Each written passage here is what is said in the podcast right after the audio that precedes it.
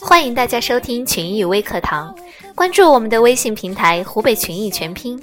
我们知道，公司好比一艘大船，职员是船上的水手，只有大家同心协力，才能把船开得稳，开得更远。那么，睿智的企业领导人是如何给员工制定行为准则的呢？第一，公司的利益高于一切。公司是全体员工的生存平台，个人利益不得与之发生冲突。一旦祸气萧墙，轻则申斥处罚，重则革职走人，砸了老板或大家伙儿的饭碗，谁也别想有好日子过。第二，团队至高无上，团队是各部门的生命线，在团队力量支撑产业实体的市场经济时代，除非你是来自异域的月球空心人。第三，用老板的标准要求自己。个人薪水、抽成、奖金的分配虽然与工作业绩相关，但他们最终是在老板所获取的企业利益源头基础上实现的。所以，为谋求自身的利益的兑现和扩大，就有必要以老板的标准来要求自己。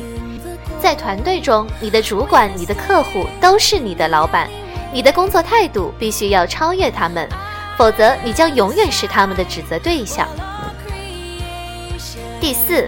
注重个人价值的体现，个人价值的体现建立在团队对你的需求程度上。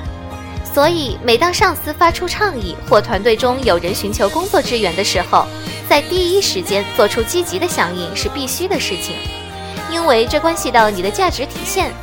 在湖北群益，积分制管理的激励作用不仅表现在工作上，还可以表现在生活中。只要在生活中做了有正能量的好人好事，都会获得奖分。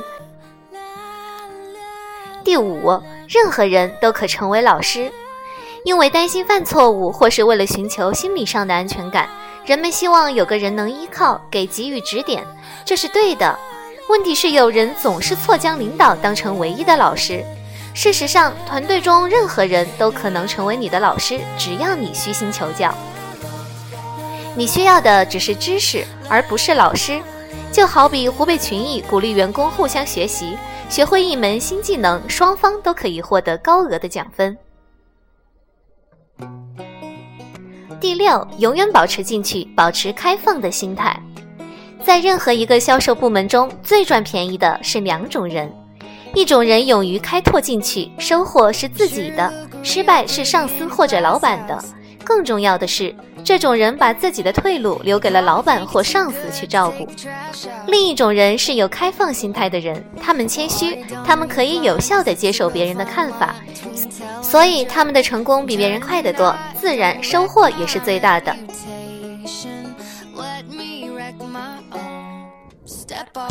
好了，以上就是给大家分享的关于员工行为准则的问题。大家有什么想法，可以在我们的节目下面留言。我们明天同一时间再见。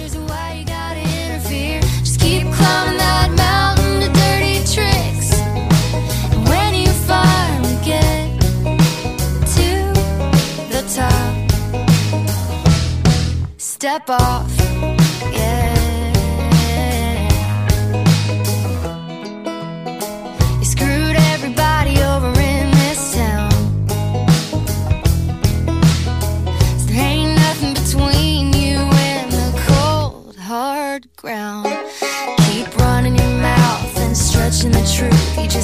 Find a hole in your parachute. Cause whatever gets you high Will always bring you down.